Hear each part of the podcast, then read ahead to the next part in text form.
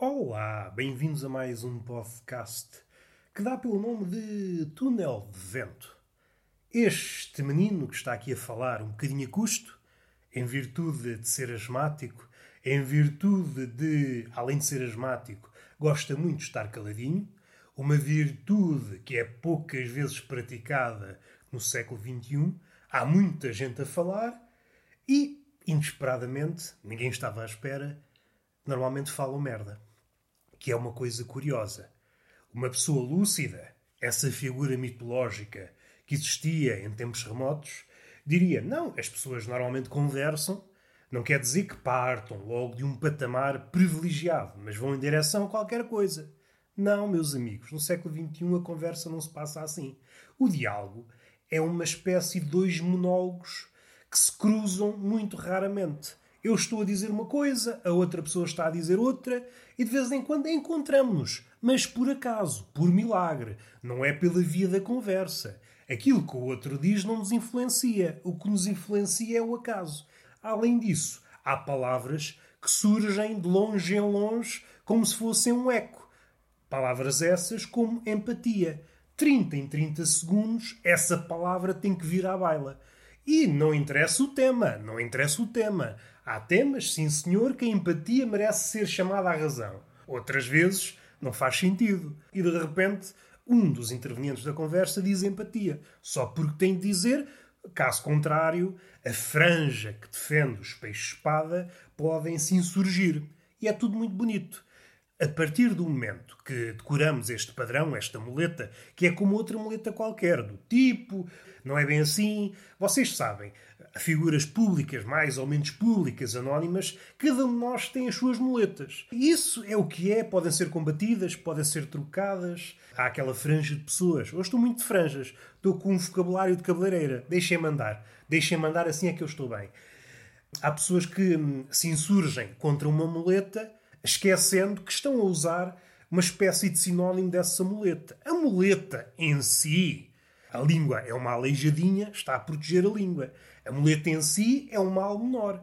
E depois comete-se a loucura de a muleta só é muleta se for utilizada repetidas vezes. Se eu usar tipo uma vez, da mesma forma que uma pita utiliza, não vem grande mal ao mundo. O problema, se é que é problema, é se eu usar repetidamente. Aí é que se transforma numa muleta. Mas não me parece grande desenvolvimento se eu repudiar tipo e se eu trocar pela palavra género.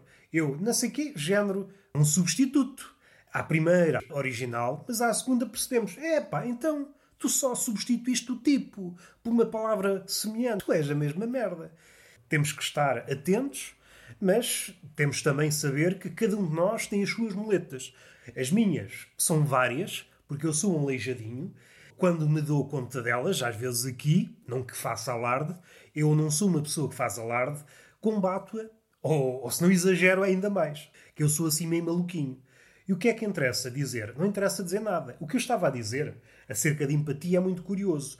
Às vezes surge em barda e quem diz empatia diz privilégio e é engraçado. A partir do momento que percebemos que as pessoas usam esse padrão, tal como uma muleta linguística, e isso é talvez uma muleta linguística, mas de outra esfera, é uma muleta linguística que confere a quem diz, pelo menos na cabeça dele, uma espécie de validação.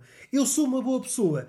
Tem que validar o facto de ser boa pessoa dizendo esta palavra de 30 em 30 segundos. Se não o auditório, a pessoa que está a falar comigo não vai acreditar. Ponham-se nesta situação. Estão a ter uma conversa, passo um minuto sem dizer a empatia, a pessoa do outro lado, tu és má pessoa, tu já devias ter dito empatia, meu cabrão. Eu percebo, se for nesta situação, o cabrão é totalmente ajustado. Resumindo, a partir do momento que damos conta dessas muletas, dessas repetições, já não conseguimos ouvir nada. Se perdemos alguma coisa, não perdemos. Porque normalmente as conversas atuais, sejam dessa esfera, sejam de outras, eh, são, são muito repetitivas. Não são conversas na verdadeira acessão da palavra. Uma conversa é quando duas ou mais pessoas se encontram, há duas pessoas a falar e aquilo que eu digo interfere naquilo que a outra pessoa vai dizer. E assim sucessivamente. Se não há tantas, somos só dois palhacinhos que estão a competir. É uma espécie de casting em que estão a escolher o melhor monólogo cenas que eu lanço. Vou respirar fundo. Uma coisa que me apoquenta, e já não é a primeira vez, acabou-me de acontecer há coisa de minutos. Estava eu todo descansadinho, a pensar na vida, quando vem de lá uma abelhinha e bate-me nos óculos, numa das lentes. Ela não é assim tão gorda para me bater nas duas em simultâneo. E eu comecei logo a pensar. Eu estava a pensar na vida, estava a pensar em soluções para mudar o mundo. O mundo vai ter que esperar. Vamos abordar a abelha. Eu sei que há pessoas, cientistas e pessoas desinformadas, que é o que abunda aí, que dizem ah, as abelhas são animais muito inteligentes, têm uma sociedade muito evoluída. É pá, não sei se são inteligentes.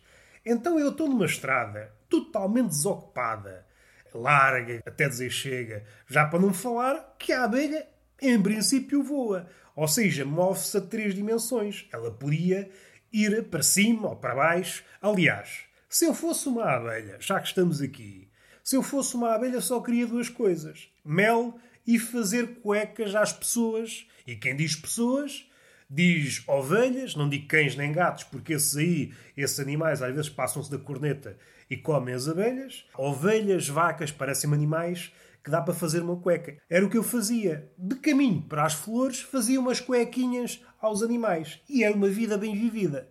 Mas parece-me que as abelhas não fruem da vida que têm, da hipótese de voar. Não, não se divertem. É só mel, mel, mel. Mas não é por aí que nós queremos ir.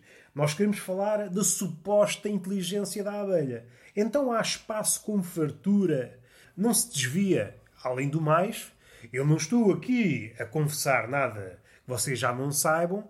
Eu sou uma pessoa que não se move a uma velocidade estonteante. Eu sou uma espécie eu sou uma espécie de pedra que por vezes dá um saltinho para a frente.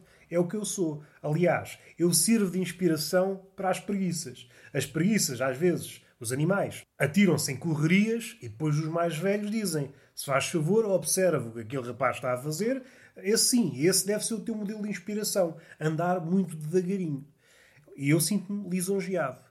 Ou seja, a abelha não tem desculpa. Voa, consegue mover-se para cima, para baixo, para os lados e, além disso, eu não movo uma velocidade estonteante. Não há, não há desculpa para a abelha vir contra mim. Então estamos todos malucos.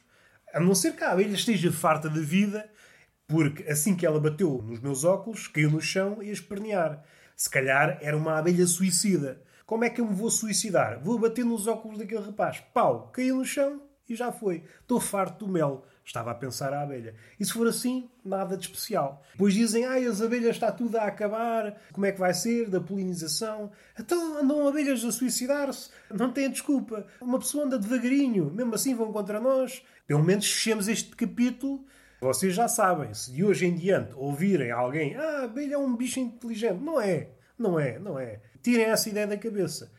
E já agora que estamos nas abelhas, eu compreendia se fosse daqueles, daquelas pessoas, à falta de melhor termo, que vestem camisas cheias de flores. Eu percebia que podia confundir a abelha. Vê uma pessoa cheia de motivos florais e a abelha, olha, está ali um jardim ambulante, gosto muito daquelas cores. As cores é sinal que tem muito produto para mim. Então vai em direção à pessoa, em direção às supostas flores, mas no fim de contas é apenas uma camisa e sente-se defraudada. Ao chegar lá, pensa: vou abandonar esta vida, sinto-me enganada e vou viver, de agora em diante, no bolso desta camisa. E assim se acaba a vida da. E assim acaba a vida da abelha. É triste, por um lado, é alegre por outro. Se calhar o motivo principal para que as abelhas estejam a desaparecer é isso mesmo. Há uma quantidade absurda eu não digo mulheres, eu não digo mulheres. Acho que o principal culpado são os homens que vestem camisas com motivos florais. É já demasiado. Uma pessoa aguenta um, dois, dez, cem, mil. É pá, mas acho que é um bocadinho exagerado. Às vezes entramos num sítio, num estabelecimento noturno, antes da pandemia, estou eu a pensar, mas eu também os vejo pela rua. Vejo pessoas pela rua só para verem como é que é esta visão, esta visão da águia. E às vezes olho para um lado, estão quatro ou cinco homens com camisas quase iguais. Parece que é uma farda. E está às tantas, o mundo virou uma fábrica e a farda é isso mesmo. É uma camisa com motivos florais. Eu às tantas penso que sou a única pessoa diferente. Visto-me como um jagunço e ando no meio dessas pessoas com camisas de motivos florais. Sinto-me triste, mas eu não sou uma abelha e por isso não contacto com essas pessoas. Fechamos o capítulo da abelha. Outra coisa que eu, que eu pensei, não sei se bem, se mal, estou mais inclinado para o mal, não devo verbalizar estas coisas. No meio de uma conversa, já não sei porquê, não sei porquê, se calhar sei, mas não vou dizer, porque eu sou assim. Eu sou assim. Eu sei das coisas, mas não digo. Eu não sou um jornalista da CMTV que não sabe das coisas e diz da mesma. Eu não. Eu sei das coisas, mas não digo. Que é para vocês ficarem a remoer. Só vos fazem bem. E no meio de uma conversa disse: Sou uma pessoa discreta. Disse. Disse assim ingenuamente. Mais tarde comecei a pensar nesta, nesta frase. Não importa o contexto, só esta frase. Se realmente eu estava a dizer a verdade. Numa primeira leitura, parece-me que é verdade. Agora, numa segunda leitura, devo reconhecer o erro. Eu mesmo que quisesse, não podia ser discreto. Eu sou um animal de grande porte, que é como quem diz gordalhufo. Eu não posso ambicionar ser discreto. Eu basta existir para não ser discreto. E já não me refiro, não sei se me enquadra ou não, naquele grupo daqueles gordos que gostam de alardear que são gordos. Daqueles gordos que gostam de alardear a sua presença. Além de serem gordos, ter essa, esse porte, essa grande envergadura, fazem questão de falar alto. Aí não, aí é impossível ser discreto. Eu sou um, sou esta esfera enorme e por isso impossível de ser discreto, mas não faço questão de alardear. As pessoas olham, não dizem que pessoa é esta. As pessoas não precisam de legendas. As pessoas olham para mim e dizem: Olha, ali vai uma esfera gigante. Não precisam que eu diga: Olha, é só para dizer que sou gordo. E a pessoa olha para mim e agradece-me. Diz: Olha, se não fosse o senhor a dizer que era gordo, eu nem tinha reparado. Pensava que era franzino. Eu estou cá para isto, digo eu. Cada um segue a sua vida, porque vocês sabem, o gordo não é aquela pessoa que seduza. Não faz parar o trânsito. A menos que se atire para debaixo de um carro. Aí faz parar o trânsito. Pelas consequências. Para o carro e depois fica tudo entupido. Aí sim. Nesse caso, um gordo debaixo de um carro faz parar o trânsito, logo é uma pessoa bonita. Se esta linha de raciocínio faz sentido, é capaz de não fazer, mas nós não estamos aqui não estamos aqui para oferecer conhecimento, nós estamos aqui para oferecer galhofa. Outra coisa que importa referir. Há coisa de horas escrevi uma laracha no Twitter e assim que a escrevi pensei, isto dava, dava sumo.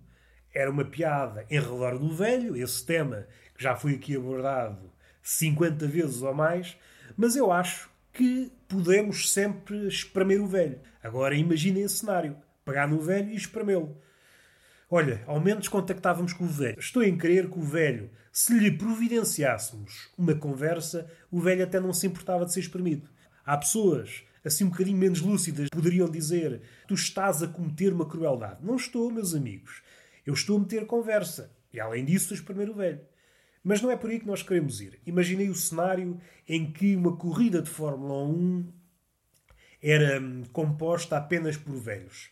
E esse cenário agrada-me. Para já, eu estou a imaginar na linha de partida, começa a partida, metade dos carros vai logo para trás. É velhos que metem a marcha atrás, fazem inversão de marcha e vão por ali. Ninguém lhe pode dizer nada, sejamos sinceros. Mesmo que o árbitro ou alguém no altifalante diga vocês enganaram-se, é para o outro lado. O velho diz, estejam mas é calados, eu é que sei. Não vale a pena contrariar um velho. E, em princípio, era uma corrida a velocidades tonteantes. A 20 km por hora, 25, na loucura, uns 30 km por hora, aquela velocidade estonteante, e imagino cada velha pensar ou verbalizar isto não vale a pena pressas. Isto é preciso é calma. Uma pessoa com pressas não chega a lado nenhum. Meti uma segunda, todos muito vagarosos, todos em filinha, ninguém ultrapassava ninguém. Não era bonito um cenário destes, um desporto destes. Era bonito até dizer chega. Eu até estou a imaginar. Quando um carro desses tivesse que ir às boxes, o velho dizia: Calma, vocês andam com muita pressa. Essa pressa de tirar pneus, voltar a meter pneus em meia dúzia de segundos, tenham calma. Vocês, o, que levam da vida é as conversas. Sentem-se aí, vamos conversar. Este era o velho. Eu estou a imaginar aquele que ganhava na entrevista. O que é que tem a dizer? É pá, não tenho a dizer nada. Não tenho a dizer nada porque correu tudo dentro da normalidade. Até deu tempo para parar um bocadinho antes da linha da meta para conversar com o meu adversário. Estava em segundo lugar e eu disse eu até lhe disse, se quiser pode passar à frente. E ele disse, não, não, eu aqui respeito a sua pessoa. E então ganhei. Foi assim, não há grande motivo. Eu houve uma altura, se não me engano, não estou aqui para enganar ninguém. Cheguei aos 40, mas pensei, ó oh, Alberto, Tem calma contigo, reduz lá isto, que não é preciso andar em correrias. Até uma idade destas vou cometer aqui uma ousadia desta, não vale a pena. E de maneiras que ganhei a corrida. Era ou não era um espetáculo digno? É coisas que eu lanço. Alguém que pegue nesta ideia. E está feito. É um podcast possível. Já levaram dois esta semana. Este é o terceiro. Houve um podcast erudito, onde falámos de Botticelli e Dante. Ontem falámos de minudências. E hoje continuamos nas minudências. Porque a vida é muito isso. Minudências, abelhas, tomatinhos, velhos e etc. E no etc é que está o ganho. Já dizia um bêbado. Eu respeito muito os bêbados. Às vezes, entre um bêbado e um cientista, Está bem, a ciência, não estou aqui armado em Trump. Não devemos dizer isto, os cientistas é tudo para abater, é gente que não interessa. Não vou por aí, não vou por aí, até porque eu tenho um curso ligado com as ciências. E agora não vou dizer, ah, isto das ciências é tudo para abater. Não, tenham calma. Mas há uma coisa que eu não posso esquecer. Converso com um e converso com outro. Qual é a conversa que eu vou guardar no coração? Qual é a conversa que eu vou guardar na memória? A conversa com o bêbado. É isso, é inegável. Nem que o cientista me diga uma verdade claríssima e que eu nunca tinha ouvido sobre uma, uma coisa do cosmos, sobre a vida em si. Eu vou esquecer. Envolvidos uns dias já me esqueci. E o bêbado não. O bêbado tem-lhe uma forma. É um poeta à sua maneira. É um poeta incompreendido e que nos apresenta a sua visão do mundo. E apresenta-nos com o coração aberto, que é o que falta no mundo é uma pessoa generosa. E o mundo precisa de pessoas generosas. Talvez até mais que cientistas. Foi o podcast possível. Beijinho nessa boca, que está sempre a pedir. Vocês querem é beijo nessa boca. E uma palmada pedagógica numa das nalgas. Hoje é nalgas, às vezes é nádegas, hoje resolvi dar nas nalgas, que vocês também precisam. Às vezes mudar esse vocabulário da tranca. Até à próxima.